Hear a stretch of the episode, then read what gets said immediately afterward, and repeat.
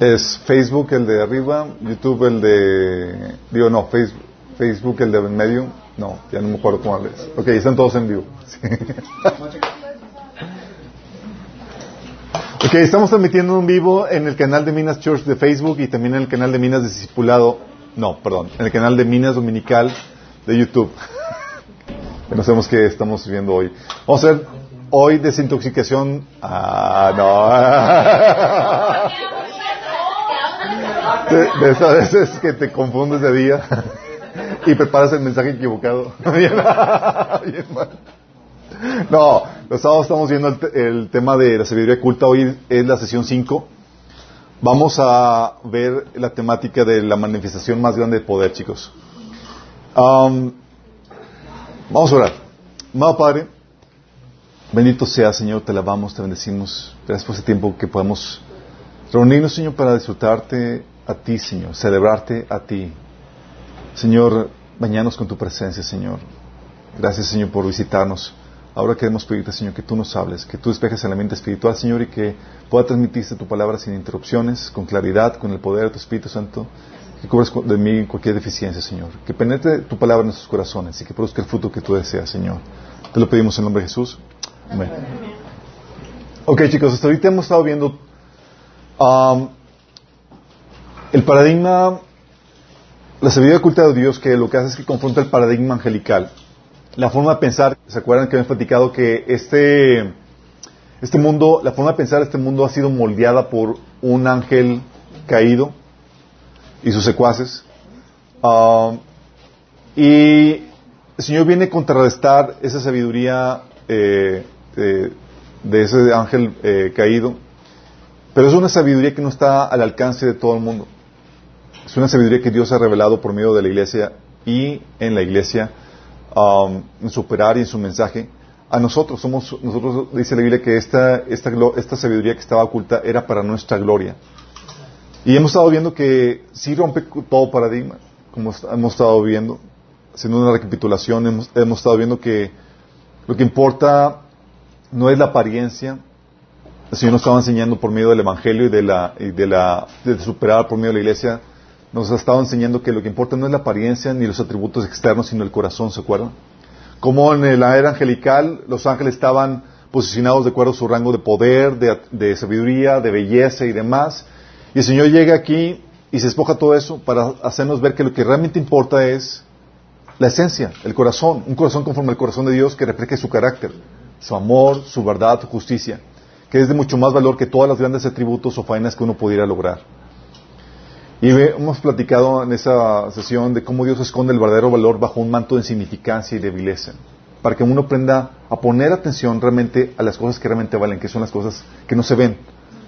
Platicamos de los casos donde Jesús vino en una forma, en un aspecto despreciable, no muy, sin tanta belleza, sin belleza, sin opulencia ni, nada de eso, pero aún así es el, era el Hijo de Dios, es el Hijo de Dios y es el creador del universo. También vimos el caso de David, donde era despreciado y demás, y Dios le dice a, Samuel, el profeta, dice, hey, no te, no te bases en las apariencias, sino en el corazón. También vimos cómo Dios exhibe, por la contraparte, exhibe como incompetente o desechado o malo al que tiene la forma, pero no tiene la, la esencia. Vimos a Satanás lleno de gloria, esplendor, sabiduría y con el corazón torcido. Saúl, guapísimo, alto. Sí. paso Un papucho, exactamente. Y desobediente, rebelde a Dios. Goliat, fuerte y demás, pero destruido. Los fariseos, como sepulcros blanqueados, hermosos por fuera y por dentro, lleno de muerte. Sí. Y el Señor nos llevó también a entender que eh, la vanagloria, el orgullo, la jactancia es generar es evaluar en base a las formas y no a la esencia. Donde tú te crees mejor, superior, por los atributos como poder, estatus, posesión, sabiduría y demás, y no por de acuerdo al a un corazón. Y el Señor en su plan de redención, su intención era despojar al hombre de todo orgullo, toda vanagloria, toda jactancia, y por eso hace que la salvación no se obtenga por ningún mérito. No hay mérito en la salvación. La salvación se acepta por fe, es, es, una, es un acto de amor de Dios, que se recibe por fe, no por obras, para que nadie se gloríe. Y aún las obras que hacemos en Cristo son por su gracia, porque estamos unidos a Él y Él pone en nosotros el querer como el hacer, ¿se acuerdan? Y dice, oye, ah, yo lo hice por mis méritos en el Señor y demás. No, lo que hiciste fue por, por la obra de, redención en ti, porque el Señor estuvo detrás de ti, poniendo el querer como el hacer. Es decir, lo que logras hacer en el Señor es por, la obra de Dios que permites que, el Señor realice en tu vida.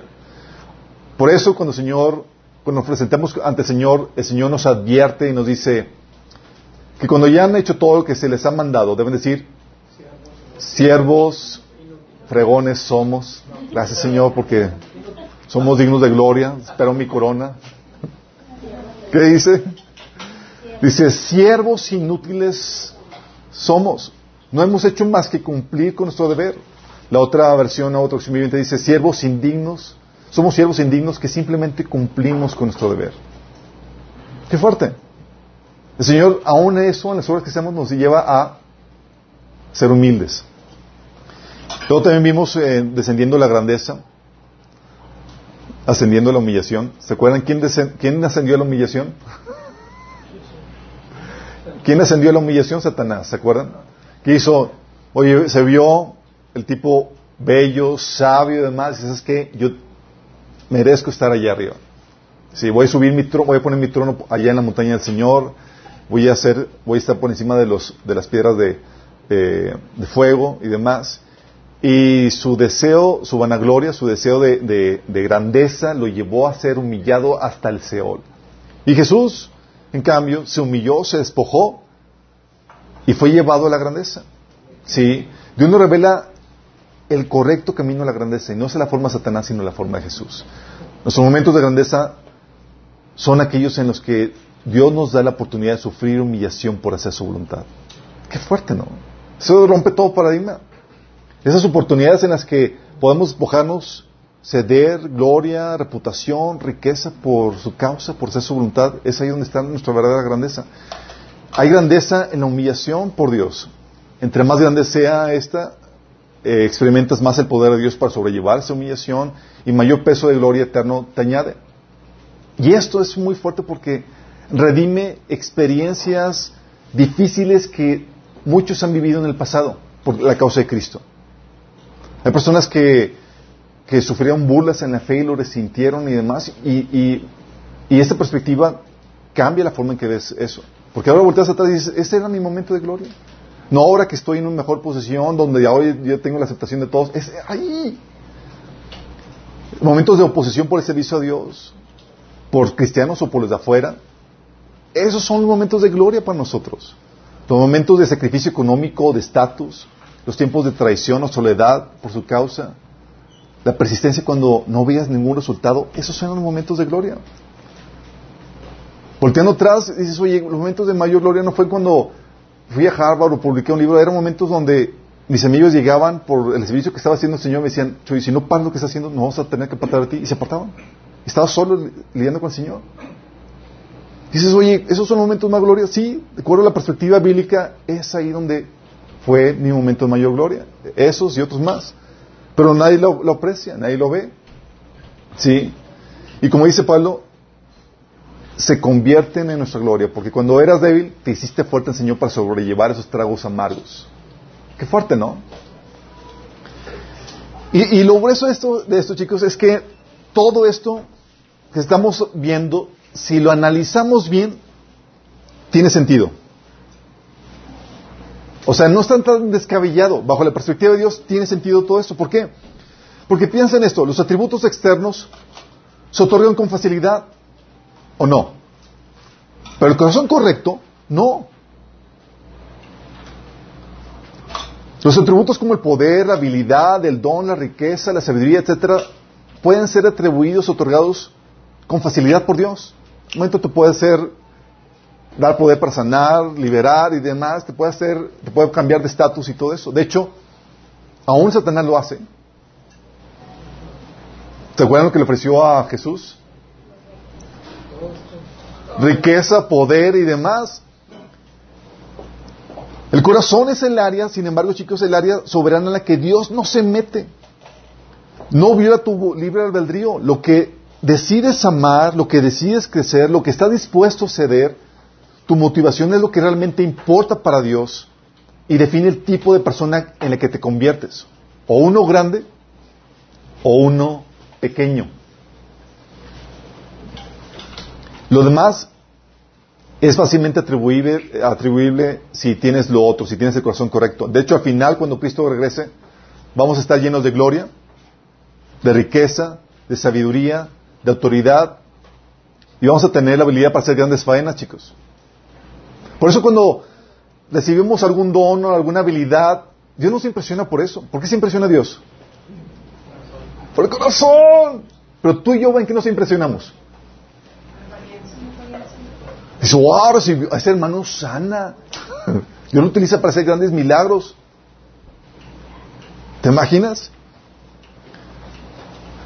Por eso decía Pablo que es tonto gloriarse por esas cosas en vez de gloriarse en, tener un corazón sincero delante de Dios. ¿Se acuerdan? Lo habíamos leído en 2 Corintios 5:12. Para nosotros, pero nosotros, chicos, lejos de eso, nos gloriamos típicamente no en el corazón, sino en los dones espirituales que recibimos, en habilidades que tenemos, en faenas que logramos. Cuando lo que realmente importa es la esencia. Que tengas un corazón hecho a la imagen de Dios, a la forma de Dios. Lo mejor que te puedo decir, Señor, es que, como lo que le dijo David, he hallado en, en David, mi siervo, un varón conforme a mi corazón. Sí. El problema, chicos, es que ¿cómo le hacemos para que salga a relucir la verdadera naturaleza del, corazón, lo que realmente hay ahí? ¿Cómo lo haces? Si lo que realmente importa el corazón, la prueba, chicos. La... Eh, han aprendido bien. Se nota que están tomando el discipulado. Sí, se nota que llaman varias pruebas. Sí. O sea, ¿cómo le haces para que se muestre, se manifieste quién es quién? Bueno, el proceso de prueba, que es un proceso de humillación, es el que saque a relucir realmente lo que hay en el corazón. Dice la Biblia en Deuteronomio 8, del 2 al 3, fíjate lo que dice. Recuerda que durante 40 años el Señor tu Dios te llevó por todo el camino del desierto y te humilló y te puso prueba para conocer lo que había en tu corazón. A ver si cumplirías o no sus mandamientos. Te humilló, te hizo pasar hambre, pero luego te alimentó con maná, comida que ni tú ni tus antepasados habían conocido, con lo que te enseñó que no solo de pan vive el hombre, sino de toda, todo lo que sale de la boca del Señor. ¡Qué fuerte! En un proceso de humillación estaba sacando a reducir lo que había en el corazón del, ser humano. Porque en los, en los, en, los escenarios de confort, donde está todo agradable y demás, no sale a relucir realmente lo que hay en el corazón, chicos. Eso, de hecho, 1 Pedro 1.7 dice que esas pruebas demostrarán que su fe es auténtica. O ¿cómo sabes que realmente amas al Señor y que estás dispuesto a, a seguirlo? Si no es por medio de la prueba. Dice, está siendo probada la misma, de la misma manera que el fuego prueba y purifica el oro, aunque la fe de ustedes es mucho más preciosa que el mismo oro. Entonces su fe, al permanecer firme en tantas pruebas, le traerá mucha alabanza y gloria y honra en el día que Jesucristo sea revelado a todo el mundo. Qué fuerte. Entonces, no solamente eso, chicos, sino que también la disposición a hacer la voluntad de Dios, nuestra disposición a hacer su voluntad, aunque implique humillación y sacrificio, saca a relucir los grandes corazones. Si ¿Quién es grande? Solamente por medio de la humillación y el sacrificio, se puede salir a relucir. Así lo vimos a Jesús. ¿Por qué fue exaltado Jesús sobre todo nombre? Porque se humilló hasta lo sumo. Dice, al manifestarse como hombre, se humilló a sí mismo y se hizo obediente hasta la muerte y muerte de cruz. Por eso Dios lo exaltó hasta lo sumo y le otorgó el nombre que está sobre todo nombre. El Señor nos advirtió, nos dijo en Mateo 18:4, cualquiera que se humille como este niño, ese es el mayor en el reino de los cielos. ¿Qué, rompe paradigmas? Por eso el Señor nos advertía en Santiago 4:10, humíllense delante del Señor y Él los exaltará. Por eso el camino a la grandeza es el de la humillación por amor y obediencia a Dios. Y esa es la se nota que es una confrontación así directa entre la sabiduría de, Satanás versus la de Dios, que se contrapone directamente. Pero llegó la hora de confrontar ambas sabidurías, chicos. Cuando en el ministerio de Jesús, ya cuando llegó la hora de, de ejecutar la redención, Jesús operando bajo la sabiduría de Dios y Satanás operando bajo su sabiduría que conoció durante la era angelical, la situación es quién iba a ganar. La profecía era clara. Iba a haber una confrontación, chicos. Dice Génesis 3.15, el Mesías sería, decía el Génesis 3.15 que el Mesías sería dañado, pero el golpe que le acertaría la serpiente sería, el golpe que, el Mesías le acertaría a la, a la serpiente iba a ser fulminante.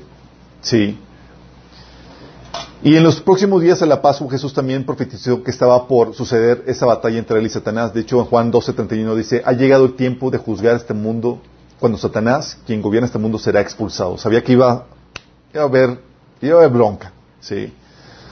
Pero ¿cómo sería esto? Un ser humano contra el querubín más poderoso que había sido creado Un ser humano débil, sin gloria, sin ni, ni, sin gloria ni hermosura contra un ser angelical, más poderoso, sabio y hermoso. Heavy, ¿no? Un ser humano para subir al que tenía el imperio de la muerte, el diablo. ¿Cómo iba a suceder esto? Sí. De hecho, Jesús, la gente estaba a la expectativa de cómo se iba a manifestar el reino de Dios, chicos. Habían visto señales y demás, y iba a haber una manifestación seguramente gloriosa del poder de Dios, iba a liberar, liberarlo de los romanos y poner y establecerse el, gobierno de Dios eh, poderosamente. En Lucas 19, 11 dice, cuando la gente, cuando la gente lo escuchaba, pasó a contarles una parábola porque estaba cerca de Jerusalén y la gente pensaba que el reino de Dios se iba a manifestar en cualquier momento. O sea, estaban esperando ya la manifestación gloriosa del reino de Dios. ¿Sí? ¿Qué iba a suceder? ¿Cómo iba a suceder? Una liberación, un despliegue de gran autoridad por parte de Jesús. Digo, Jesús, por ser humano y sin pecado, tenía autoridad sobre la tierra y sobre Satanás, el usurpador. Una liberación del mundo con su gran autoridad, así como liberó a tantos endemoniados, sacando a Satanás de este mundo, así con su, una orden majestuosa. Digo, había resuelto el problema de Satanás, pero no el de la condenación que pesaba sobre la humanidad. ¿Cómo peleó esta batalla para liberar a, todos los que estaban cautivos por el querubín que tenía el imperio de la muerte? ¿Qué tal una gran batalla entre, Jesús y Satanás? No un despliegue de autoridad, sino de poder. A ver quién puede, quién tiene más poder. Sí. Un despliegue de poder para vencer al enemigo y ganar el corazón del pueblo de la gente. Pues todo bien. Sí. Se transfiguraría y pelearía así como escenas de películas como se ven en la Matrix, ¿se acuerdan de las, escenas de, las escenas de, de Neo versus Smith? Así que, sí, algo majestuoso, algo y la gente, sí, o una guerra tipo Señor de los Anillos, ¿se acuerdan? Sigue al, al donde estaba, ¿se acuerdan al inicio en la primera? que se, sale el, el eh, eh este, destrozando todos, así Jesús y, digo, estaba profetizado que eh, algo sí eh, en la Biblia, chicos. De hecho, dice en Salmo 63, Isaías 63, del 1 al 6, dice, ¿quién es este que viene de Edom, desde la ciudad de Bosra, con sus ropas teñidas de rojo? ¿Quién es este que lleva vestiduras reales y marcha con gran fuerza? Soy yo, el Señor proclamando su salvación. Soy yo, el Señor, quien tiene poder para salvar. ¿Por qué están rojas tus ropas como si hubieras estado pisando uvas? Estuve pisando el, el lagar, yo solo, no había nadie ahí para ayudarme. En mi enojo he pisado mis enemigos como si fueran uvas. En mi furia he pisado mis adversarios, su sangre me ha manchado la ropa. He llegado, era sangre, chicos, lo vestidos. He llegado, ha llegado la hora de cobrar venganza por mi pueblo, de respetar a mi pueblo de opresores. Estaba asombrado de ver que nadie intervenía para ayudar a los oprimidos, así es que yo mismo me interpuse para salvarlos con mi brazo fuerte y mi ira me sostuvo. Aplasté las naciones en mi enojo, las hice tambalear y caer al suelo y derramé su sangre sobre la tierra. ¡Wow! Sí, poder, testosterona. Y toda la gente, ¡ah! Sí. O sea, algo así, ¿no? Digo, esto es lo que esperamos y anhelamos, una manifestación del gran poder de Dios, ¿o no? Lo que menciona eh, eh, Hebreos, una manifestación del poder del siglo venidero, donde va a estar todo el despliegue del poder así portentosamente. Sí. De hecho, muchos cristianos anhelan eso y piden a Dios esa manifestación del, del poder del siglo venidero, donde se van a manifestar milagros y cosas poderosísimas y demás. Pero Jesús apareció en la forma menos esperada. Me fascina como Señor vuela la tapa de nuestros sesos, chicos. Dios no hizo una gran manifestación de poder, la cual todos en nuestra carne anhelamos. De hecho, dicha grandeza o manifestación, manifestación de poder, lo único que hace es que eh, es la forma en que el mundo se van a gloria, ¿o no? Todos viendo Dios en contra de, de la forma de operar del mundo, vamos a hacer algo diferente. El contrincante del enemigo de nuestras almas se presentó débil, sin gloria y hermosura. Dice Isaías 53, 1 2. ¿Quién ha creído nuestro mensaje? ¿Y quién se le ha revelado el poder del Señor? Creció en su presencia como vástago tierno, como raíz de tierra seca. O sea, una raicita débil. No viene el belleza ni majestad alguna, su aspecto no era atractivo y nada en su apariencia lo hacía deseable. ¿Alguien así salvaría el mundo? Del poder del diablo, chicos. Entonces, si tú pusieras a Jesús así, todo frágil, débil, a la par de Satanás, estaríamos totalmente paniqueados al ver que, ok, estamos... Estaríamos desalentados por la magnitud del poder del oponente y la insignificancia de nuestro Salvador. Diríamos, oh my goodness, estamos en graves problemas. Lo verías y dirías, ya nos cargó el payaso. Luego en su andar, en su vida, mostrando insignificancia. Es un pesebre por la falta de habitaciones, sin preparación formal. Durante su ministerio no tenía dónde recostar su cabeza, ni siquiera un caballo o un burro que lo llevara a sus travesías. Todo a pie. Se cansó, sudó, tuvo hambre, soportó largas avenas de trabajo al punto del agotamiento extremo como para quedarse profundamente dormido en medio de una tormenta. esto no pinta nada bien. Su único momento de gloria y esplendor, unos cuantos instantes cuando se transfiguró ante tres de sus discípulos.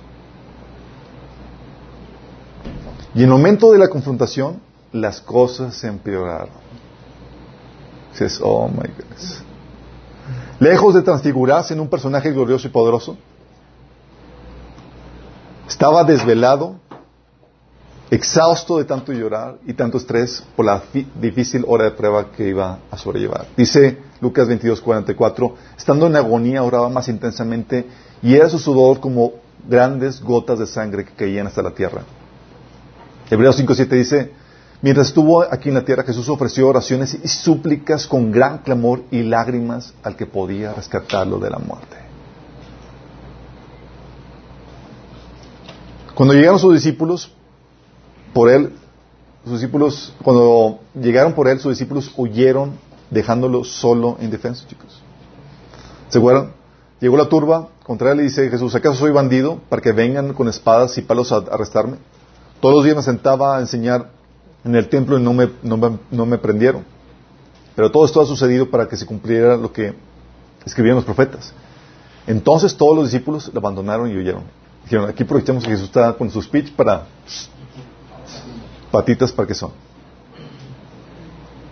Y la cosa no, no mejoró, chicos, sino iba de picada. Nos encontramos humillado, maltratado, azotado. Dice Mateo 26 del, del 6.7 al 6.8. Entonces algunos, algunos le escupieron el rostro y le dieron puñetazos. Otros lo bofeteaban y decían, a ver, Cristo, adivina quién te pegó. Marcos 15, 17 y Mateo 27, 29 dice que le pusieron un manto eh, de color púrpura. Luego trenzaron una corona de espinas y se la colocaron en la cabeza y en la mano derecha le pusieron una caña. Arrodillándose delante de él se burlaban diciendo, salve, rey de los judíos. Mateo 27, 26 dice, así que Pilato dejó a Barrabás en libertad y mandó azotar a Jesús con un látigo que tenía puntas de plomo y después lo entregó a los soldados romanos para que lo crucificaran. Dice Isaías 56, hablando del Mesías, ofrecí mi espada a los que me golpeaban, mis mejillas a los que me arrancaban la barba, ante las burlas y los cupitajos no escondí mi rostro. Dice Isaías 53 que fue despreciado y rechazado, hombre de dolores, conocedor del dolor más profundo. Nosotros le dimos la espalda y desviamos la mirada. Fue despreciado y no nos importó. Pero él fue traspasado, fue golpeado, fue azotado, fue oprimido y tratado con crueldad. Sin embargo, no dijo ni una sola palabra. Como cordero fue llevado al matadero y como oveja en silencio ante sus trasquiladores no abrió su boca. Al ser condenado injustamente se lo llevaron. A nadie le importó que muriera sin descendientes, ni que le quitaran la vida a mitad de camino. Él no había hecho nada malo y jamás había engañado a nadie, pero fue enterrado como un criminal. Y para colmo, fue muerto desnudo en una cruz, chicos. Los romanos no crucificaban a sus víctimas con ropa, chicos, los desnudaban. Si le ponemos algo ahí a Jesús es por respeto, obviamente. Dice, dice Génesis, digo Juan 19 al 17, ah, del 17 al 18. Jesús salió cargando su propia cruz hacia el lugar de la calavera, que en arameo se llama Golgotha. Ahí lo crucificaron y con él a otros dos, uno a cada lado y Jesús en medio. En el versículo del 28 al 30 dice, después de esto, cuando Jesús había ya terminado, había, cuando sabía que ya todo había terminado y para que se cumpliera la escritura dijo, tengo sed. Había una vasija llena de vinagre, así que empaparon una esponja en el vinagre y lo pusieron en una caña y se lo acercaron a la boca. Al probar Jesús el vinagre dijo, todo se ha cumplido. Lo inclinó a la cabeza y entregó su espíritu. Esa fue la confrontación, chicos. Ese fue el despliegue del poder. Lo eso es que en su punto de mayor debilidad y mayor humillación, Jesús estaba venciendo a Satanás. El enemigo no se dio cuenta que Jesús le estaba poniendo una tunda de perro bailarín en medio de su humillación.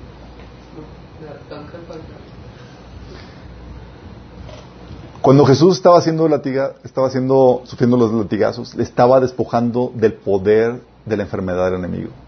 Dice 1 Pedro 2, 24. Por sus heridas ustedes han sido sanados. ¿Qué latigazo? Ya. Te estoy despojando. Cuando lo colgó en el madero, lo estaba despojando del poder de la maldición que tenía sobre nosotros. Galatas 3, 13 dice, Cristo nos rescató del poder de la ley al hacerse maldición por nosotros, pues está escrito, maldito todo el que es colgado en un madero. Al entregar su vida por nosotros, lo estaba despojando del poder de la muerte que Satanás tenía. Hebreos 2.14 dice, así que por cuanto los hijos participaron de carne y sangre, él también participó de lo mismo para destruir por medio de la muerte al que tenía el imperio de la muerte, esto es, el diablo. ¿Estás consciente? En su punto de mayor debilidad y mayor humillación, Jesús estaba dándole una tumba al enemigo. Y no se estaba dando cuenta. De esta forma, avergonzó al enemigo, chicos. Dice Colosenses 2.15, Dios les dio vida en Cristo al perdonar todos nuestros pecados él anuló el acta, con los cargos que había contra nosotros y la eliminó clavándola en la cruz. Versículo 15, escuchen. De esa manera desarmó a los gobernantes y a las autoridades espirituales. Los avergonzó públicamente con su victoria sobre ellos en la cruz. el poder de Dios no es equiparable con el poder de Satanás, chicos. Quiero que entiendas esto. Dice la Biblia que lo insensato de Dios es más sabio que los hombres y lo débil de Dios es más fuerte que los hombres. Y yo añado que los ángeles. Sí. Jesús estaba venciendo al querubín más poderoso en el estado más débil en que una persona pudiera estar, más humillado. ¿Te imaginas la tremenda humillación para Satanás al darse cuenta que fue derrotado, sí?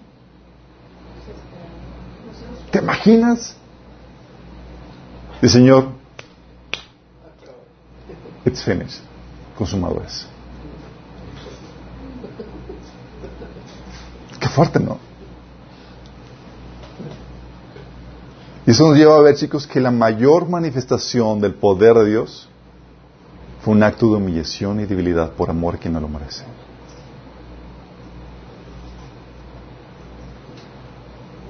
El mayor acto, mayor, la mayor manifestación del poder de Dios fue un acto de humillación y debilidad por amor a quien no lo merece.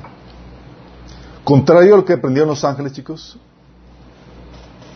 nos enseña el Señor que hay grandeza en la debilidad y humillación por amor. Jesús venció a Satanás en, un punto de en su punto mayor debilidad y humillación, hambriento, sediento, flagelado, vituperado, desangrado y desnudo, chicos. Y le está dando una tunda al enemigo. Nos enseña que la verdad grandeza no se muestra, no se muestra con despliegues de fuerza, gloria y poder, chicos. Actos que alimentan el orgullo de la persona, sino en un acto de humillación, humillación, dolor y debilidad realizados por amor a Dios y al prójimo. Qué fuerte, ¿no? Nos enseña que la verdadera muestra del poder de Dios es el amor sacrificial, el amor que implica, implica despojo, humillación e injusticia. Jesús humilló y, sufrió por amor a Dios y a la iglesia, y su nombre fue exaltado sobre todo nombre. Jesús humilló y en un acto de debilidad por amor destruyó al enemigo. Y todo eso tiene sentido si lo analizas. Ups.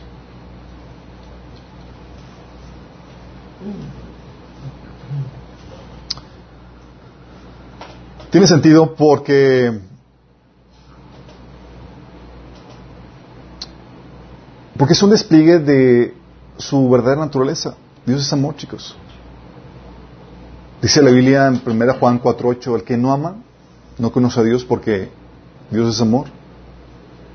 Satanás, Satanás puede, podrá tener increíbles manifestaciones de poder. De hecho, dice la Biblia que replicó parte de las plagas de, de, de Egipto. Sí.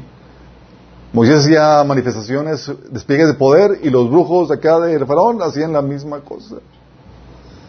Dice la Biblia que va a hacer caer fuego del cielo. Incluso va a darle vida a una estatua, algo artificial, chicos. Dice Apocalipsis 3, el 14 al 15, con los milagros que se le permitió hacer en el nombre de la primera bestia, engañó a todos los que pertenecen a este mundo. Les ordenó que hicieran una gran estatua de la primera bestia, lo que estaba, la que estaba herida de muerte y después volvió a la vida. Luego se le permitió dar vida a esta estatua para que pudiera hablar. Los terribles milagros que vas a poder hacer. Pero lo que jamás va a poder hacer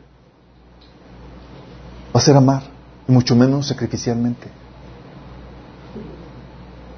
Por eso Pablo mostraba estas credenciales de un amor genuino, un amor sacrificado, como la validación para su ministerio. Estaban Pablo contendiendo en, Corintios contra los superapóstoles que tenían todas las supercredenciales y Pablo se presenta, ¿qué te pasa la mía? Dice, más bien con todo y con mucha paciencia nos acreditamos como servidores de Dios en sufrimientos, en privaciones, en angustias, en azotes, cárceles, tumultos, en trabajos pesados, desvelos y hambre. Servimos con pureza, conocimiento, constancia y bondad en el Espíritu Santo y en amor sincero. ¿Estás entendiendo? esa capacidad para amar sufridamente a quien no lo merece es la manifestación más grande del poder de Dios, chicos. Más que señales y prodigios, el amor se volvió en la prueba de los verdaderos creyentes, chicos. Sí, la Biblia dice que estas señales seguirán a los que creen. En mi nombre echarán fuera demonios, hablarán nuevas lenguas, tomarán en los manos serpientes y beberán cosa mortífera y no les hará daño. Sobre los enfermos pondrán sus manos y cenarán. Marcos 16, de 17 a 18. Estas señales, sí, siguen y aparecen. Pero la prueba ante el mundo, lo que nos acredita como enviados de Dios, es el amor. Juan 13, 35 dice, el amor que tengan unos por otros será la prueba ante el mundo de que son mis discípulos. No las señales, no los milagros, el amor. La manifestación del poder, chicos, todo tiene sentido. Vamos a analizar. La manifestación de poder impresiona a la gente, pero gana muy pocos corazones. ¿Te acuerdas de la manifestación de poder de Dios cuando estaban en el Sinaí? ¿Te acuerdas? Salió pueblo, o sea, salió, vieron la manifestación de poder cuando salieron de Egipto, con señales, milagros, brazo portentoso, el mar abierto. Y si por si acaso no fuera eso suficiente, llegan al monte Sinaí y Dios se les aparece con tremendas manifestaciones de poder, al punto que dice Hebreos 12 del 18 al 21. Ustedes no, se han acercado a una montaña que se pueda tocar o que esté ardiendo en fuego, ni oscuridad, ni tinieblas y tormenta, ni al sonido de trompetas, ni a tal clamor de palabras que quienes lo oyeron suplicaron que no se, que no se les hablara más, porque no podían soportar esta orden. Será pedrado todo el que toque la montaña, aunque sea un animal. Tan terrible era todo ese espectáculo que Moisés dijo, estoy temblando de miedo. Y había un charquito abajo de sus pies. Ah, Pero imagínate, Deuteronomio 5, 23 a 27 dice, cuando ustedes oyeron la voz que salía de la oscuridad mientras la montaña ardía en llamas, todos los jefes de las tribus y los ancianos vinieron a mí y me dijeron, el Señor nuestro Dios nos ha mostrado su gloria y majestad y hemos oído y visto que salía eh, eh, su voz que salía del fuego. Hoy hemos visto que un simple mortal puede seguir con vida aunque Dios hable con él. Pero ¿por qué tenemos que morir? Estaban temblando ante la manifestación del poder. Este gran fuego nos consumirá y moriremos si seguimos oyendo la voz del Señor nuestro Dios. Pues ¿por qué mortal, pues qué mortal ha, oído jamás la voz de Dios viviente hablarle desde el fuego y como la hemos oído nosotros y ha vivido para contarlo? Acuérdate tú, acércate tú al Señor nuestro Dios y escucha todo lo que Él te diga. Repítelo, luego todo lo que te comunique y nosotros escucharemos y obedecemos. O sea que, ¿sabes qué? Ve tú y, y aceptar así de, de fuerte la manifestación del poder. Pero pregunta, ¿dice manifestaciones del poder convirtieron su corazón? No. toda esa generación. ¿Vieron manifestaciones de poder, chicos, que en la vida tú y yo hemos visto? Tremendas manifestaciones de poder. Y todos ellos perecieron en el desierto. Dice Hebreos 3, del 7 al 11. Porque como dice el Espíritu Santo, si ustedes oyeran hoy su voz, no endurezcan el corazón como sucedió en la rebelión en aquel día de prueba en el desierto. Ahí sus antepasados me tentaron y me pusieron a prueba a pesar de haber visto mis obras 40 años. ¿Obras poderosas? Y como quiera, se rebelaron. Por eso me enojé con aquella generación. Dije, siempre, siempre se descarría su corazón y no han reconocido mis caminos. ¿Vieron poder? Y el corazón descarriado. Así que me enojo hice este juramento. Jamás entrarán en mi reposo. Ahora ves, ahora bien, ¿quiénes fueron los que oyeron y se rebelaron? ¿No fueron acaso todos los que salieron de Egipto, guiados por Moisés? ¿Sabían todas las señales, todos los prodigios, las plagas, mar abierto? ¿Y con quién se enojó Dios durante 40, durante 40 años? ¿No fue acaso con los que pecaron, los cuales cayeron muertos en el desierto? ¿Y a quienes, y a quienes juró Dios que jamás entrarían en su reposo, sino a los que desobedecieron? Como podemos ver, no pudieron entrar por la causa de su incredulidad. Tenían un corazón desviado, chicos. Y por más manifestación de poder que veían, solamente dos de esa generación entraron. Hoy en día también pasa igual, chicos. Gracias que hace señales, milagros, sigue haciéndolo. Resultan no tan efectivos con respecto a la otra manifestación de poder de Dios, que es su amor. ¿Te acuerdas cuando llegó Felipe con, grandes señales y milagros? Sí. Bien Hechos 8 del, 1, del 12 al 23 dice, pero ahora la gente creyó en el mensaje de Felipe sobre la buena noticia acerca del reino de Dios y del nombre de Jesucristo. Como resultado, se bautizaron muchos hombres y mujeres. Luego el mismo Simón, que era un brujo, chicos, creyó y fue bautizado. Comenzó a seguir a Felipe a todos los lugares donde él iba y estaba asombrado por las señales y los grandes milagros que Felipe hacía. ¿Cómo estaba? Asombrado. Cuando los apóstoles de Jerusalén oyeron que la gente de Samaria había aceptado el mensaje de Dios, enviaron a Pedro y a Juan allá. En cuanto a ellos llegaron, oraban por los, por los nuevos creyentes para que recibieran el Espíritu Santo. El Espíritu Santo todavía no había venido sobre ninguno de ellos porque solo habían sido bautizados en el nombre del Señor Jesús. Entonces Pedro y Juan impusieron sus manos sobre esos creyentes y recibieron el Espíritu Santo. Cuando Simón vio que el Espíritu se recibía, cuando los, apóstoles imponían sus manos sobre la gente, les ofreció una ofrenda de amor. Les ofreció dinero para comprar ese poder, chicos. Déjenme tener este poder también, exclamó, porque cuando yo, para que cuando yo imponga mis manos sobre las personas, reciban el Espíritu Santo. Pedro le respondió, que tu dinero se destruya junto contigo por pensar que es posible comprar el don de Dios. Tú no tienes parte ni derecho en esto porque tu corazón no es recto delante de Dios. Arrepiéntete de tu maldad y ora al, Señor. Tal vez Él perdone tus malos pensamientos porque puedo ver que estás lleno de profunda envidia y que el pecado te tiene cautivo. Vóytelas. Hay muchos Simones en la iglesia, chicos. Simón.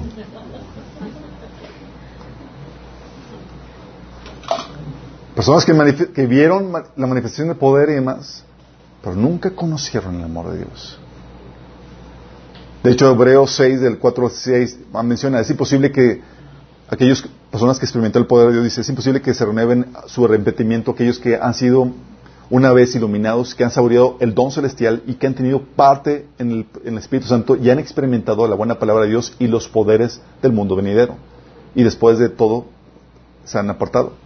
Es imposible que, se, que así vuelvan a que así que vuelvan, eh, porque así vuelvan a crucificar para su propio mal al Hijo de Dios y los expone a la vergüenza pública. Personas que experimentaron el poder de Dios, chicos, apartados. Y eso lo vemos hoy en día también, gente que, que fue liberada, sanada, vieron provisiones milagrosas y regresaron al mundo, están fríos y apartados. ¿Sí les ha pasado? Jesús hacía, les daba la advertencia, chicos. Imagínate, tú fuiste liberado de un demonio. Viste el poder de Dios sobre Satanás. ¿Eso va a convertir tu corazón? Pues, pues sí. Jesús liberaba a mucha gente y manifestaba en ellos el poder de Dios y les advertía lo que iba a pasar con ellos porque era una generación mala que no se convertían. ¿Se acuerdan? Les mencionó de que, sí, ya salió, pero va a regresar con siete peores ese espíritu. Dice entonces ese espíritu va y toma consigo otros siete espíritus peores que él y entrados moran ahí. Y el postrer estado de que el hombre viene a ser peor que el primero. Así acontecerá a esta mala generación. Gente que experimentó el poder de Dios y no se convirtieron. Es que yo vi oro caer. Es que me creció el pie. Hubo sanidades. Y yo, pues te veo más apartado del Señor ahora. Pero Dios es. ¿Sabes qué? No. Un acto de humillación por amor inmerecido, eso sí va a ganar a la gente.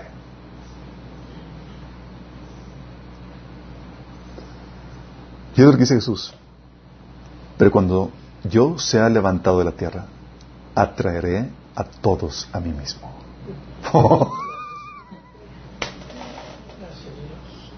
Y dices, está hablando de, la resurrección cuando ya es elevado. No, no, no. Versículo 33. Con esto, con esto daba a Jesús a entender de qué manera iba a morir. ¡Qué fuerte! Dices, oye, fue algo milagroso, una, abrió el mar rojo. No, no, no. Fue un acto de humillación, de sacrificio, un acto de amor inmerecido que ganó su corazón. Estamos hablando de, de la capacidad de Dios de amar a gente que no lo merece. Dice Romanos 5.8, que difícilmente habrá quien muera por un justo, aunque tal vez haya quien se atreva a morir por una buena persona. Pues oye, pues yo me sacrifico por mis hijos, son mis hijos o por mi amada, ¿sí? Pero, ¿qué tal si es una persona odiosa? ¿Qué peca contra ti? Dice, pero Dios demuestra su amor para nosotros en esto. Y cuando todavía éramos pecadores, Cristo murió por nosotros. Por eso la gente que entiende su condición, la grave problemática en la que se encuentra y conoce el amor de Dios, te quebrante el amor de Dios. te constriñe, dice la Biblia. Quedas cautivado. Segundo Corintios 5, del 14 al 15 dice, sea de una manera u otra, el amor de Cristo nos controla. La Reina Valera dice, nos constriñe. Nos vas a sentir mal, porque estás desobedeciendo, lo estás, o lo estás desagradando. No su mano poderosa, no, es su acto de amor por nosotros. ¿Qué es lo que te hace sentir caca cuando estás haciendo pecando? ¿En serio? Te hace sentir, ¡ay! Es el amor de Dios. ¿Cómo, cómo, cómo se atreve, Señor, a amarnos así? ¿Qué es lo que hace el Señor? Dice, sea de una forma u otra, el amor de Cristo nos controla. Ya que creemos que Cristo murió por todos, también creemos que todos hemos muerto en nuestra vida, a nuestra vida antigua. Piquen todos los botones de chicos. Dice versículo 15, Él murió por todos para que los que reciban la nueva vida en Cristo ya no vivan más para sí mismos, más bien vivirán para Cristo, quien murió y resucitó por ellos. ¿Qué es lo que te hace sentirte deudor? La obra de gran amor que hizo por ti, por mí. Nos sentí completamente deudores. Dice, ya que creemos que Cristo murió por nosotros, ahora nosotros con todo y con buen ánimo morimos a nosotros mismos para darlo a Él. Por lo que hizo por nosotros. ¿O no? Qué fuerte, ¿no? ¿Qué fue lo que hizo que las que la, la eh, ¿te acuerdas de la mujer que estaba derramando el frasco de, de, perfume y estaba, estaba limpiando los pies de Jesús ahí con y dice Jesús porque estaba el fariseo histérico, lo que estaba haciendo la mujer era una mujer pecadora. Sí, pero estaba mostrando una devoción que él no estaba demostrando. Le dice Jesús, te digo que sus pecados, que son muchos, han sido perdonados, porque ella me demostró tanto amor. Al que más ama, más se le perdona, chicos. Digo, al que más se perdona, perdón, gracias. Al que más se le perdona, más ama. Es la, lógica de Dios. Dice, ¿sabes qué? Te perdona mucho y te hace sentir completamente O sea, lo que no hizo el poder, el abrir el mar rojo, lo que no hizo el maná del cielo, lo que no hizo las plagas y demás, un simple acto de amor a una persona que tú sabes que no lo merecía, que eres tú, vino a, a convertir tu corazón. Qué fuerte, ¿no? Qué astuto Dios. qué fuerte. ¿Y recuerdas que nuestra guerra no es contra personas, sino contra huestes espirituales de maldad? Dice la Biblia que nuestra lucha no es contra seres humanos, sino contra potestades, contra autoridades, contra potestades que dominan este mundo de las tinieblas, contra fuerzas espirituales malignas en las regiones celestes. Efesios 6.12. Y esa guerra que tenemos contra Satanás, chicos, es para que para rescatar a la gente que está cautiva. Cuando Jesús llamó a Pablo, le dijo en Hechos 26, del 17 al 18, te envió a los gentiles para que les abra los ojos a fin de que pasen de la oscuridad a la luz y del poder de, de Satanás a Dios. Entonces recibirán el perdón de sus pecados y se les dará una herencia entre el pueblo de Dios, al cual es apartado por la fe en mí. Para llamar que de la potestad de Satanás a la luz en Cristo Jesús. Esa es nuestra tarea, chicos. ¿Y sabes qué es el Señor? Te da poder. Pero más que las señales y milagros y demás, te da el poder para amar a quien no lo merece y de forma sacrificada. No me gusta ese poder.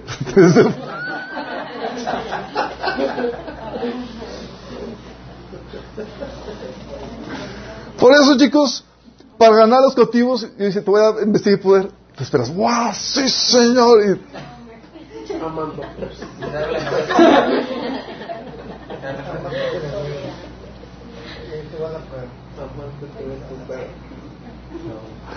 por eso ganar para los objetivos nos ordena manifestar ese tipo de amor, chicos. Este amor que cautiva. Sí. Claro que solamente van a responder los que están destinados a, salvación, pero esos que van a responder para salvación van a ser cautivados por este amor. Fíjate lo que dice. Y dices, no, pero eso es solamente para Jesús. Ni. 1 Pedro 2, del 18 al 26 dice, al 24 dice, Criados, sométanse en todo, con todo respeto a sus amos, no solo a los buenos y comprensivos, sino también a los insoportables. Toma. Fíjate la, la- fíjate la lógica de Pablo. Dice. Pedro, perdón, este es Pedro.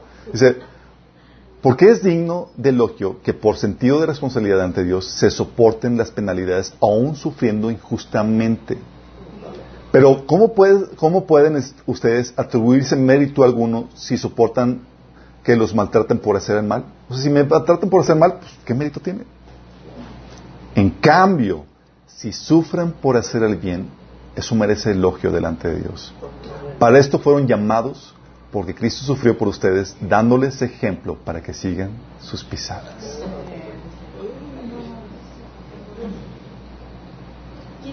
Pero, no se aplica este contexto.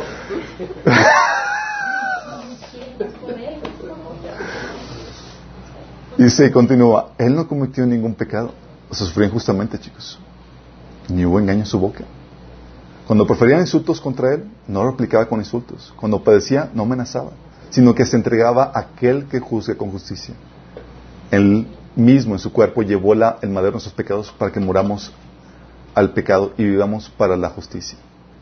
Dices, oye, ¿por qué Pedro está diciendo que, que sea así de, de buenos y, y correspondan con este acto de bondad con los amos insoportables? ¿Para qué? Para ganarlos. Para ganarlos. Dice Pablo, 2 Timoteo 2.10, todo lo soporto por amor de los escogidos, para que ellos también obtengan la salvación que es en Cristo Jesús con gloria eterna. ¿Todo qué? Lo soporto. Esa habilidad para soportar privaciones, humillaciones, desprecios, hambre, persecución y demás por amor, esa habilidad, ese poder, solamente viene de Dios. Y es la manifestación más grande de su poder, chicos. ¡Qué fuerte! ¿Por qué crees que se nos dice en Romanos 12, del 17 al 21? No paguen a nadie mal por mal.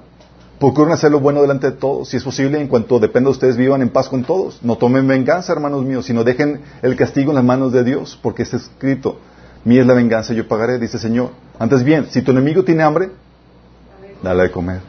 Si tiene sed, dale de beber. Actuando si harás que, se, que se avergüence de su conducta. ¿Qué va a hacer? Vas a hacer que se sienta mal y que se arrepienta, chico. Causas su conversión. Dice, no te dejes vencer por el mal, al contrario, vence el mal con el bien. Y Jesús dice en Mateo 5, del 38 al 48. Ustedes han oído que se, dice- que se dijo ojo por ojo, diente por diente. Pero yo les digo, no resisten al, al que les haga mal. Si alguien te da una ofetada en la mejilla derecha, vuélvele también la otra. ¿Por qué, Señor? Porque es... ¿Cómo quieres ganarte la persona que le quieres compartir de Cristo devolviéndole la cachetada? Estamos conscientes. Dice Señor, no, no, no, se gana con amor. Respondiendo con amabilidad cuando no se lo merece. Señor, no puedo. No, lo sé, necesitas poder.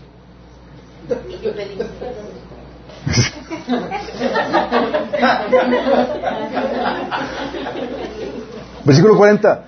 Si alguien tiene pleito para quitarte la camisa, déjale también la capa. Si alguien te obliga a llevarle, eh, llevarle la carga un kilómetro, llévasela a dos. O ¿por qué un acto de amabilidad? O sea, te obligué y ahora me estás ayudando. Dices, por amor. ¿Qué? Al que te pida, dale, y al que quiera tomar de ti prestado, no, no le devuelve, no le vuelve- eh, devuelves la espalda. Ustedes han oído que se dijo, ama a tu prójimo y odia a tu enemigo, pero yo les digo, amen a sus enemigos, oren por quien los persiga, para que sean hijos de su Padre que está en el cielo. Él hace que salga el sol sobre los malos y buenos y que llueva sobre justos e injustos. Si ustedes aman solamente quienes los aman, ¿qué recompensa recibirán? ¿Acaso no hacen eso hasta los recaudadores de impuestos? Y si saludan a sus hermanos solamente, ¿qué demás hacen ustedes? ¿Acaso no hacen esto hasta los gentiles? Tanto sean perfectos así como su Padre Celestial es perfecto. ¿Por qué? Porque la habilidad de amar todos tienen, pero no la habilidad para amar a quien no se lo merece, chicos, a quien es malo contigo. Para eso se requiere el poder de Dios. Pablo decía, bendecimos a los que nos maldicen. Somos pacientes con los que nos maltratan. Respondemos con gentileza cuando dicen cosas malas de nosotros. ¿Por qué haciendo eso? Porque los quiere ganar y sabe cuál es la forma. Qué fuerte, ¿no? Me ayudan con un conector, chicos. Esto se me está, se me va. Es el, es el del medio. Es el igual. De hecho, chicos, esta dinámica de mostrar amor sacrificial, aquí Javier se encargó, chicos, gracias. Esta dinámica para mostrar amor sacrificial, aquí hay un conector. Um, esa estrategia que Dios utilizó para ganar el corazón de Nicky Cruz, no sé si han escuchado el testimonio. ¿Lo han escuchado?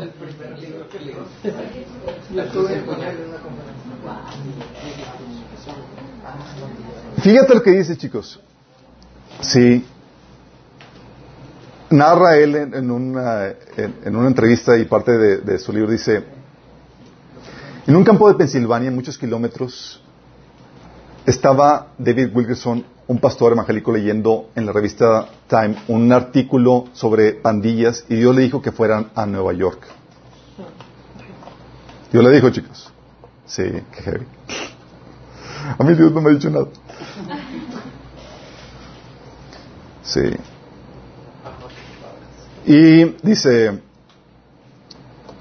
él fue a pedirle a la policía que le acompañara al barrio para hacer un culto con la pandilla de los Mau Mau. Pero ellos se rehusaron diciendo que esa era una zona de guerra. David Wilkerson fue al barrio y comenzó a predicar en la calle.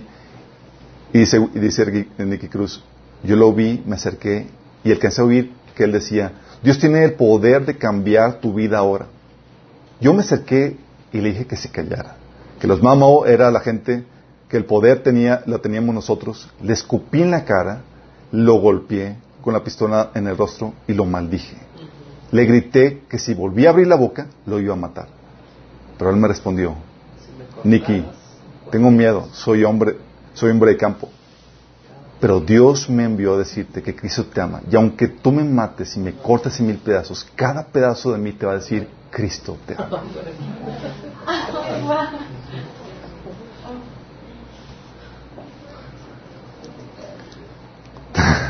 Eso fue muy gancho al chicos. Dice Nicky Cruz. Y eso me confundió porque yo no sabía de amor. Cuando, cuando me iba... Sin aire. Cuando me iba, David Wilkerson comenzó a gritarme, Cristo te ama, Nicky y nadie podrá salvarte de ese amor.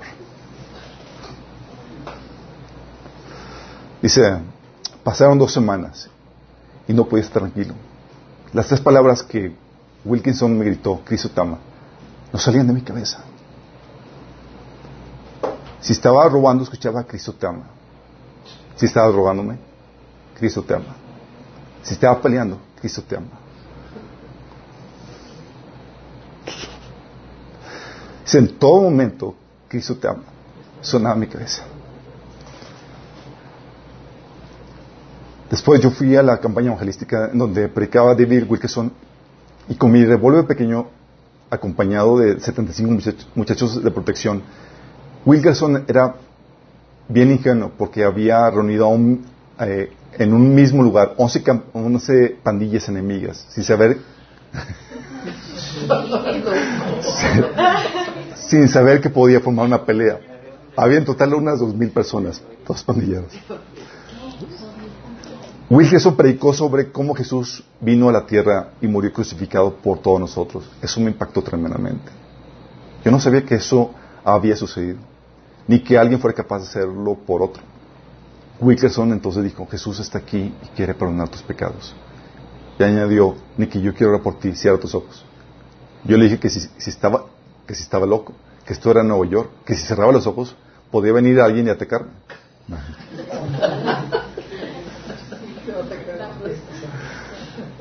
Si quería orar por mí, que lo hiciera con mis ojos abiertos.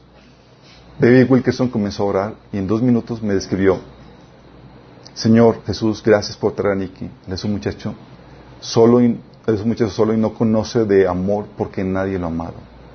Yo lo perdono por todo lo que me ha hecho. No permitas que salga de este lugar sin conocer lo mucho que tú lo amas. Porque tú lo pusiste en el vientre de su madre. Y empezó a orar. Cuando nombró a mi madre, me puse violento. Le dije que no quería orar más. Y me volteé para él. Pero mis ojos no creían lo que veía. Había como 50 de los muchachos de mi pandilla, los Mao Mao, llorando y entregando su vida.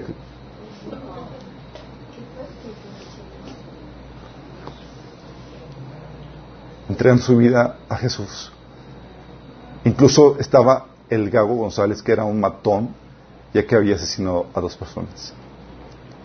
En ese momento no pude estar más y caí de rodillas, llorando, pidiéndole perdón a Dios por mis pecados entregando mi vida.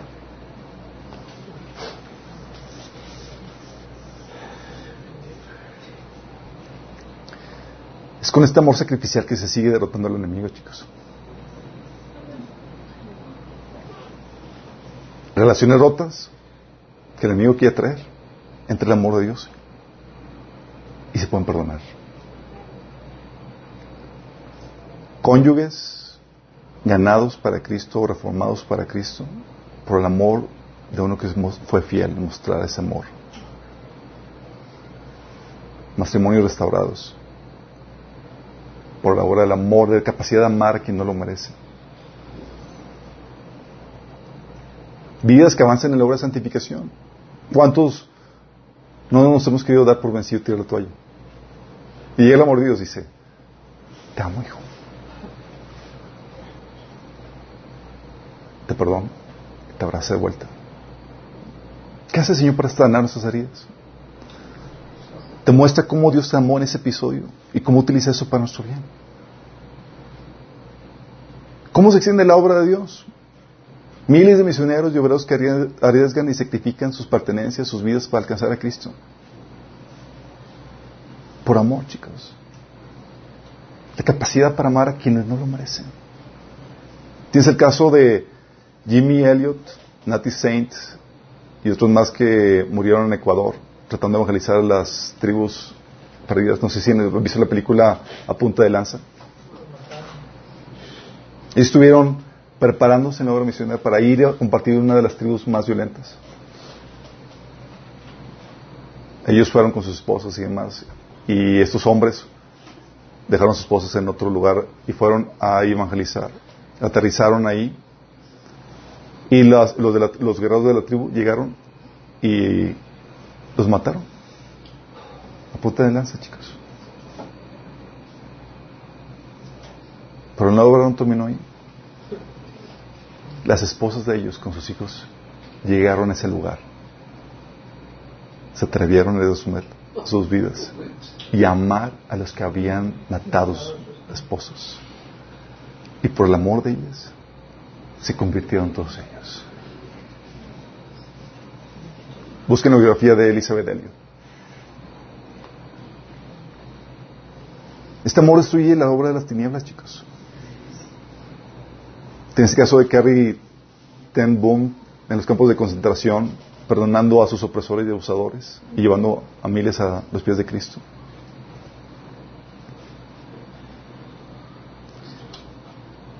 El amor de Dios es tan fuerte, chicos, que sirve incluso como escudo.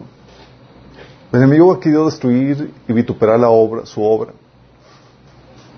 Quería desacreditar su obra y sus ministros. Pero ¿sabes qué es lo que...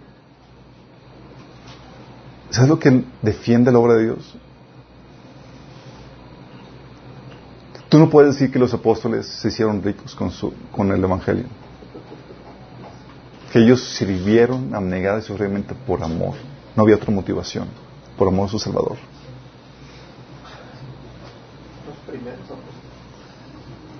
Pablo se acreditaba, cuando habló mal de él, por servicio negado sufrido por amor. Por eso, chicos, prospera el Evangelio en medio de los regímenes más represivos. Por este amor prácticamente se ganó al imperio romano para Cristo. Tertuliano decía, nosotros somos de ayer, sin embargo llenamos vuestras ciudades, islas, fuertes, pueblos, consejos, así como los campos, tribus de curias, el palacio, el senado, el foro, solamente os hemos dejado vuestros templos. Se estaban convirtiendo, a pesar de que eran martirizados. ¿Por qué? Porque ellos perdonaban a los que los sacrificaban, se gozaban en el amor y la esperanza que tiene el Señor. Se dice que más de 50 millones de cristianos murieron como mártires, han muerto como mártires desde ese tiempo.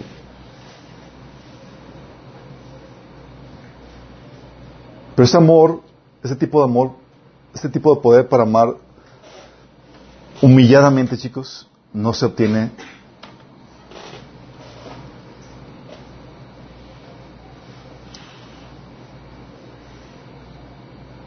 no viene de nosotros. No viene de nosotros. Humanamente es imposible.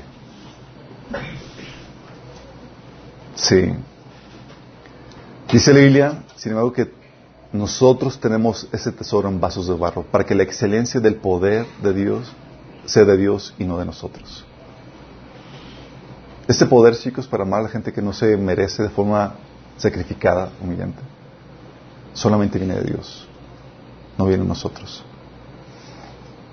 Ahora entiendes hay que decir con Pablo cuando escribía o describía en 2 Corintios 12, 9 al 10 su experiencia cuando Jesús le dijo, te basta mi gracia, pues mi poder se perfecciona en la debilidad. Por tanto, justamente haré a, más bien alarde de mis debilidades, para que permanezca sobre mí el poder de Cristo. Por eso me regocijo en las debilidades, insultos, privaciones, persecuciones, dificultades que sufro por Cristo, porque cuando soy débil, entonces soy fuerte. Estamos de esa capacidad de amar sufridamente, chicos.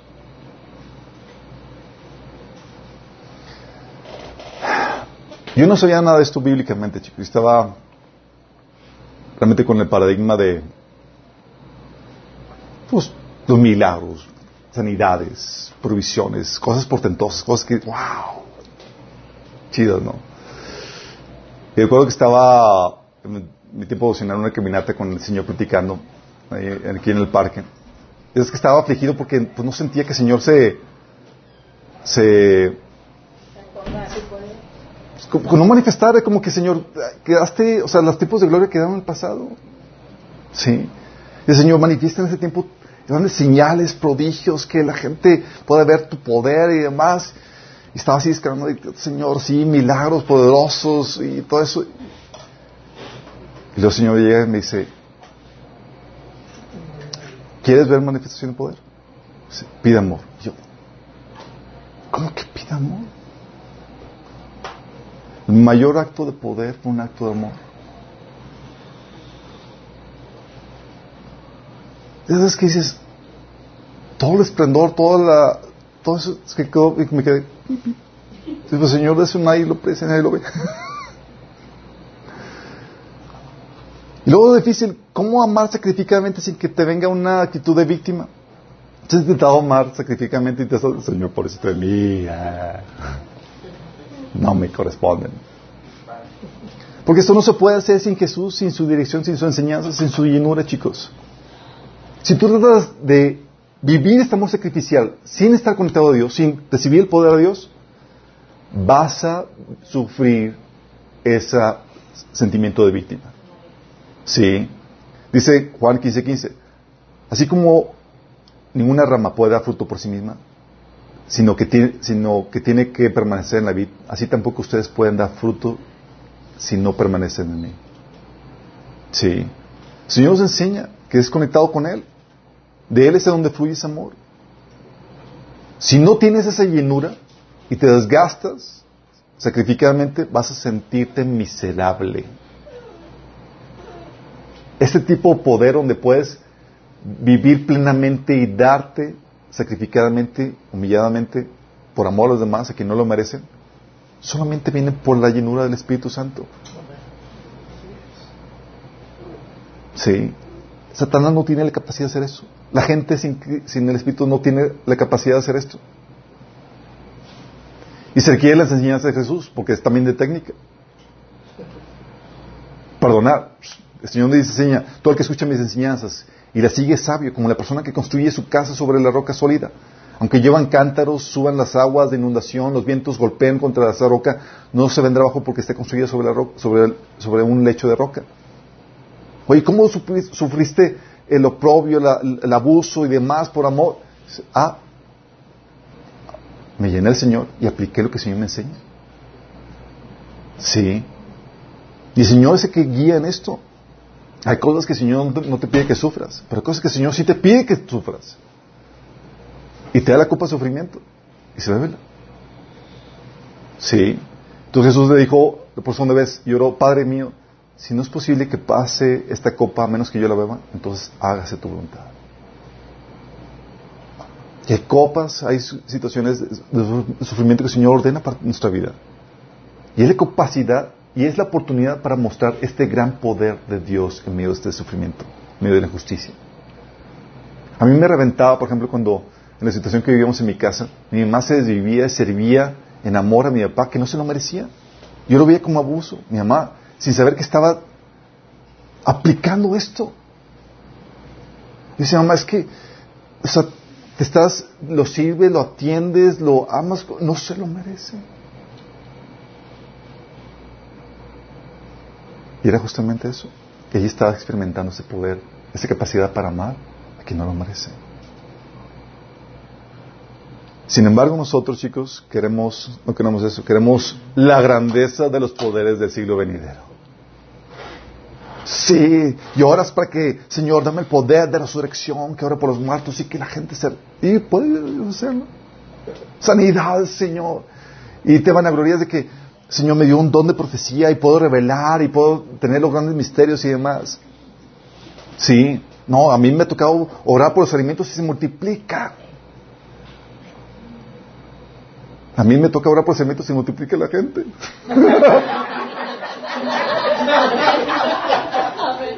Todos bien tragos, ¿verdad? Puro trago.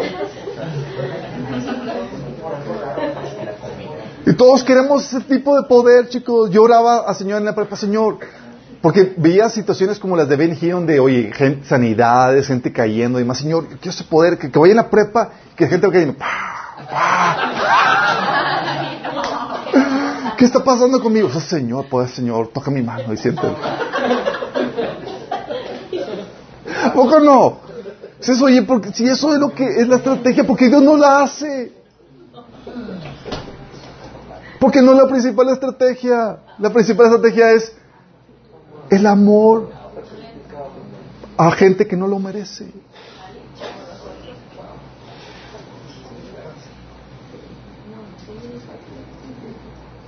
¿Qué es eso, no? Dices, oye, es que sí es gloriosa la obra de Dios y tiene poder para hacer grandes cosas. Y Dios hizo toda la creación, las galaxias, todos los soles, la tierra y demás con el poder de su palabra. Dices, wow, poderoso, chicos. Pero ¿cuánto, cuánto le dedica la Biblia a, a su creación?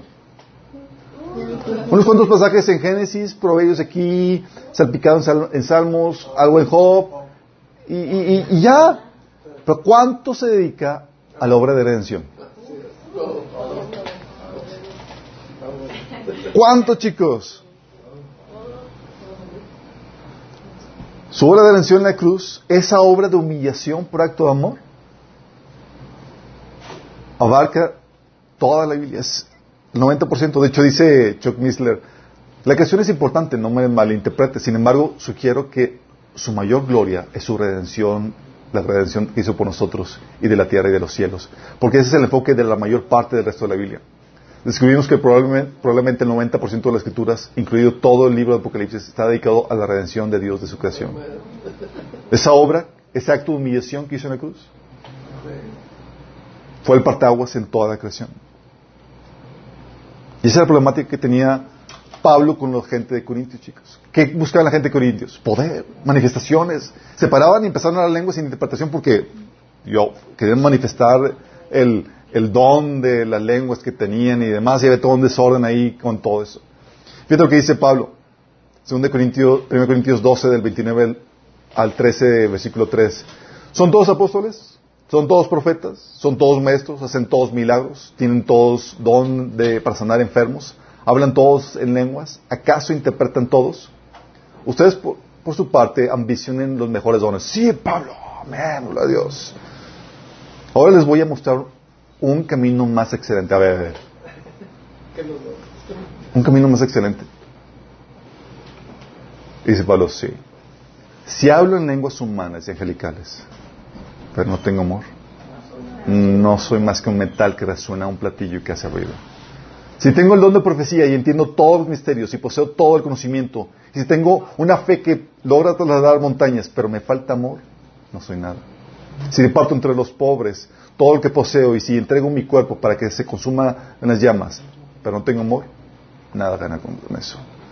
El amor es paciente, es bondadoso. El amor es envidioso, no es envidioso, ni jactancioso, ni orgulloso. No se comporta con rudeza, no es egoísta, no se enoja fácilmente, no guarda rencor. El amor no se deleita en la maldad, sino que se regocija en la verdad. Todo lo disculpa, todo lo cree, todo lo espera, todo lo soporta. El amor jamás se extingue, mientras que el don de profecía cesará. El de lengua será silenciado y el de conocimiento desaparecerá. Qué fuerte, ¿no? Estamos mal, chicos. Queremos la gloria, el poder de Dios para realizar sanidades, pero no el poder para sufrir vituperios.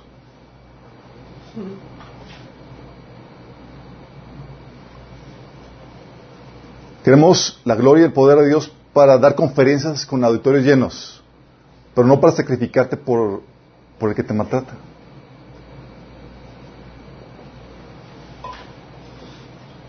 Y es en las segundas opciones que les pongo donde está el verdaderamente poder de Dios. Qué fuerte, ¿no?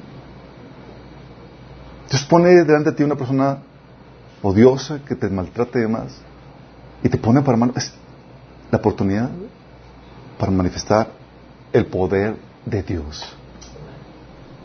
Así como lo hizo David Wickerson con Nicky Cruz. Así como lo Dios nos ordena hacerlo, sufrir por los que no lo merecen, siguiendo las pisadas de nuestro Señor Jesús. Cada vez que tú estás amando al que, al que no lo merece, el enemigo lo tiene así atado, tú lo amas, correspondes correctamente y le quitas la mano, y le estás quitando la mano. Y estás ahí, porque el poder de su amor es más fuerte que el poder de Satanás. Y hace que los cautivos, que somos nosotros, seamos libres.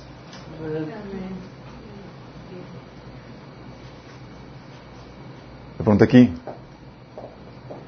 ¿quieres este poder?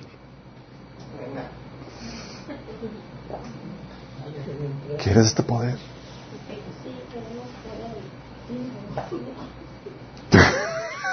ya no quiero nada.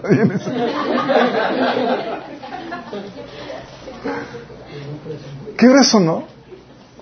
¿Cómo Dios cambia el paradigma? Pero el Señor quiere hacer esto, chicos. Quiere que tú tengas esa capacidad para amar a la gente que es difícil. La capac- capacidad para la gente que no se lo merece. Pablo decía, todo lo soporto por amor a aquellos que han de ser salvos. Pablo se desgastaba, vivía sus situaciones precarias, con hambre, dificultades, maldiciones y persecuciones. Y a esos llegaba y les amaba y les compartía el Evangelio y lo hacía gratis. ¿Y qué hacía? Los hacía sentir mal con el amor de Dios a través de Él. Y los conquistaba para Cristo. La estrategia de Dios. El enemigo no puede hacer eso. Podrá hacer grandes señales y demás, te puedes andar, chicos. Pero amar así, no puede. Y el Señor nos da ese poder a nosotros. Porque la manifestación más grande de poder son esos actos de amor sacrificiales a gente que no lo merece. ¿Tenemos que una oración? Amado Padre Celestial, damos tantas gracias, Señor. Porque tú nos revelas, Señor, en tu sabiduría, en tus secretos, Señor. Que el acto más grande de poder, Señor, fue un acto de amor, Señor. Un acto de amor que tú hiciste a favor de gente que no lo merecía, nosotros, Señor. Te humillaste, te sacrificaste por amor a nosotros y eso ha conmovido nuestro corazón, Señor. Y tú nos ordenas a seguir tu ejemplo, Señor, amando, siguiendo tus pisadas, sufriendo, Señor, vituperios, sufriendo dificultades por amar a la gente que tú has puesto a nuestro alrededor, Señor. Reconocemos, Señor, que no podemos hacer eso por nosotros mismos, sino que estamos, necesitamos estar pegados a ti, Señor. Señor, que podamos llegar contigo, Señor, que podamos llegar contigo y llenarnos de ese amor para que podamos comprobar y mostrar al mundo, Señor, que somos tus discípulos, Señor. Que podamos llevar, conquistar, Señor, a esos cautivos por Satanás, Señor, con el poder de tu amor, Señor. Que podamos ver gente liberada, Señor. Que podamos ver gente, Señor, sanada en sus corazones. Gente que te conoce. Gente que escapa de la esclavitud del pecado, Señor. Por medio del amor que tú nos enseñas a mostrar a sus vidas, Señor. Que podamos vencer al enemigo, Señor. Con ese tremendo poder que tú nos muestras, que es el poder de tu amor. Te lo pedimos, Señor, en nombre de Jesús. Amén.